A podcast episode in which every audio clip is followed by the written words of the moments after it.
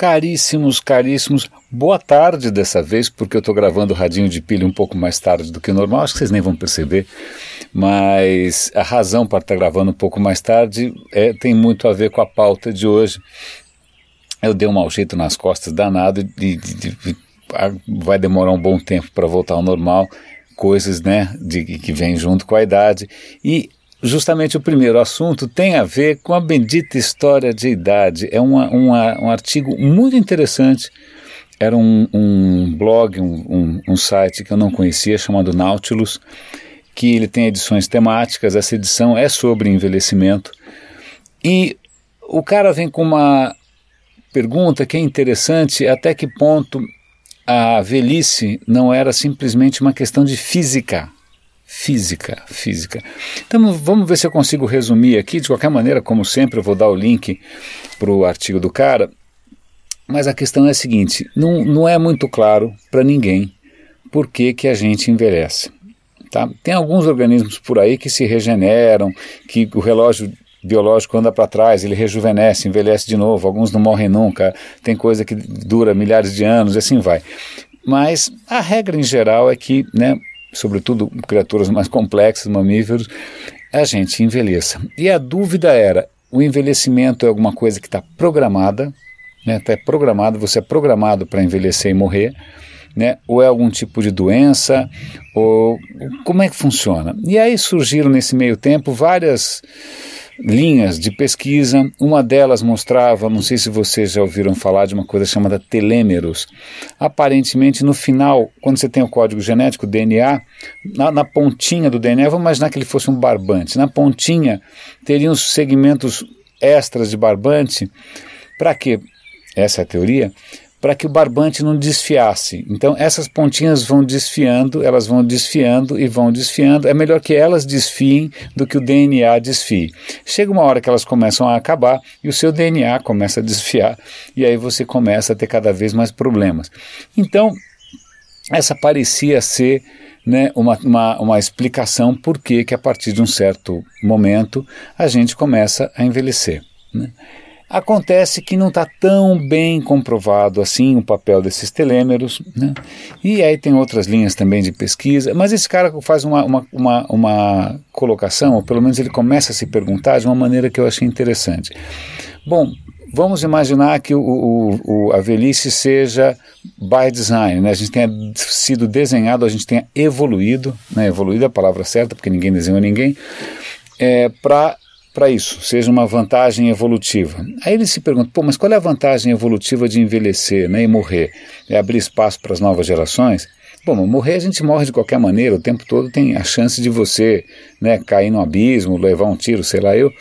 Porque, e aí ele faz, ele vai se perguntando, ele vai fazendo alguns exercícios de pensamento. Deem uma olhada no artigo, é muito legal. Ele faz um, uma comparação com uma situação de um laboratório que tem vários tubos de ensaio de vidro. Esses tubos estão sempre quebrando, então você tem sempre que repor. Então, se você analisar como os tubos quebram ao longo do tempo, fala que será que isso reflete o envelhecimento humano, né? Aí ele pensou, não, na verdade a curva não ajusta porque os tubos não envelhecem, eles simplesmente quebram. Aí no fim ele chega a um modelo matemático, que é o modelo matemático mais interessante, que ele leva em conta dois fenômenos. Um risco constante de quebrar o tubo ou de morrer, né? risco constante. Qualquer um pode pegar uma doença e morrer a qualquer momento. Então, esse seria um risco contínuo, uma probabilidade estável ao longo da vida. E, ao mesmo tempo, você teria um processo de decadência né, exponencial, né, quer dizer, que vai aumentando a chance ou diminuindo a sua resistência. Né? Então, se você combinar, isso dá uma curva que casa mais ou menos com os dados que a gente tem de mortalidade humana. Ele falou, bom, então tá bom, então o que que explica essa, essa coisa natural né, de, de, de, de queda? E uma, a tese dele é muito interessante, que é a seguinte: uma célula humana é praticamente uma metrópole. Né? Você tem vários centros, coisas indo de lá para cá, a gente trabalhando, aquela confusão toda tal. Mas tudo isso está dentro de água. E as moléculas de água estão sempre agitadas pela temperatura. Né? A célula consegue aproveitar essa movimentação térmica da água, né, essa agitação, em seu favor. Mas, ao mesmo tempo, essa agitação toda das moléculas provoca danos, provoca estrago. Acontece que, até um certo ponto, a vida consegue compensar, corrigir, se regenerar, etc. e tal. Mas é uma luta desigual. Então, o que talvez seja a razão por trás do envelhecimento seja a, as nossas proteínas, né, a vida biológica, numa batalha contra simplesmente a entropia, a tendência do universo das coisas se desorganizarem. Né. Então, isso é um, é vale a pena dar uma lida, né, porque ele, ele coloca uma coisa curiosa: por mais que a medicina tenha avançado, a, gente, a medicina faz com que a gente morra menos morra menos e atinge uma certa idade. Mas a gente chega naquela certa idade, um caco. Né? E, então você não tem aumentado necessariamente o quanto um ser humano pode viver é, saudável. Você tem só evitado que o cara morra. Né? Mas aí ninguém tem 300 anos, ninguém tem 450 anos, isso ninguém conseguiu alterar. A gente tem morrido mais saudável, só isso, a única diferença que tem feito é essa. A segunda é, pauta de hoje também tem a ver com saúde.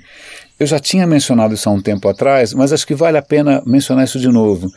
Tem até um vídeo muito bacana, vejam, uma cientista bonitona que está tocando essa experiência. O lance é o seguinte: quando você, neurocientistas, iam olhar para o cérebro, eles queriam ver os neurônios. Só que, além dos neurônios, tem um monte de coisa no cérebro que, em princípio, só estava ali aparentemente para atrapalhar né? que são as que eles chamam, eu não sei se, se é assim que fala em português, microglias, que se você prestar atenção, eles funcionam mais ou menos como faxineiros, como mordomos do cérebro. Se um neurônio está ruim, eles vão lá, tiram esse neurônio. Se o neurônio está sujinho, ele vai lá e limpa. Eles ficam só mantendo a máquina funcionando. Ninguém nunca prestou muita atenção.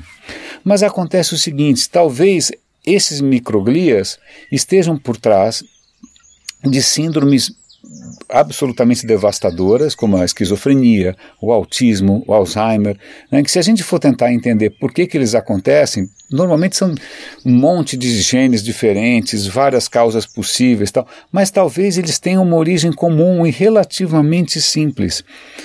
Esse simplesmente é como se esses mordomos, esses faxineiros, os zeladores, tivessem em algum momento surtado então ela cita, por exemplo, o seguinte, que aliás é até bom saber se você tiver filho, ou se tiver, se você ainda estiver na fase da adolescência, o cérebro humano, ele nasce com mais neurônios e com mais sinapses do que precisa. Quando você está na adolescência, teu cérebro tem muito mais conexões do que ele efetivamente está usando.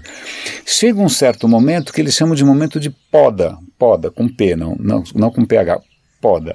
Poda significa o seguinte, aos 16 anos mais ou menos, o teu cérebro presta atenção nele mesmo e fala: Hum, eu não usei tudo isso daqui até agora, então eu não vou usar mais. Aí ele faz uma poda, essa microglia faz essa poda e deixa o cérebro numa configuração que é dali para frente.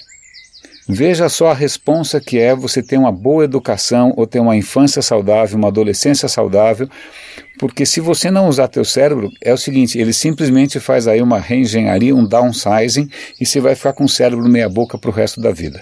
Portanto, né, se você tiver filho, sobrinho, etc e tal, não se esqueça disso. Né? Não dá para subutilizar o cérebro nessa fase. Ok, muito bem. Microglias fazem essa poda, são jardineiros. Né? O que acontece se a microglia errar a mão e começar a cortar o que não devia? Eles estão desconfiados que esse tipo de erro, esse tipo de, de, de desvio, responderia pelo que acontece talvez com autistas e esquizofrênicos, que se você for ver lá o cérebro do cara, está todo desfalcado em várias áreas. Pô, por que está desfalcado? O que, que aconteceu? Por que está um buraco aqui? Né? Por que, que essa, essa parte aqui está completamente detonada? Talvez simplesmente o jardineiro tenha errado a mão.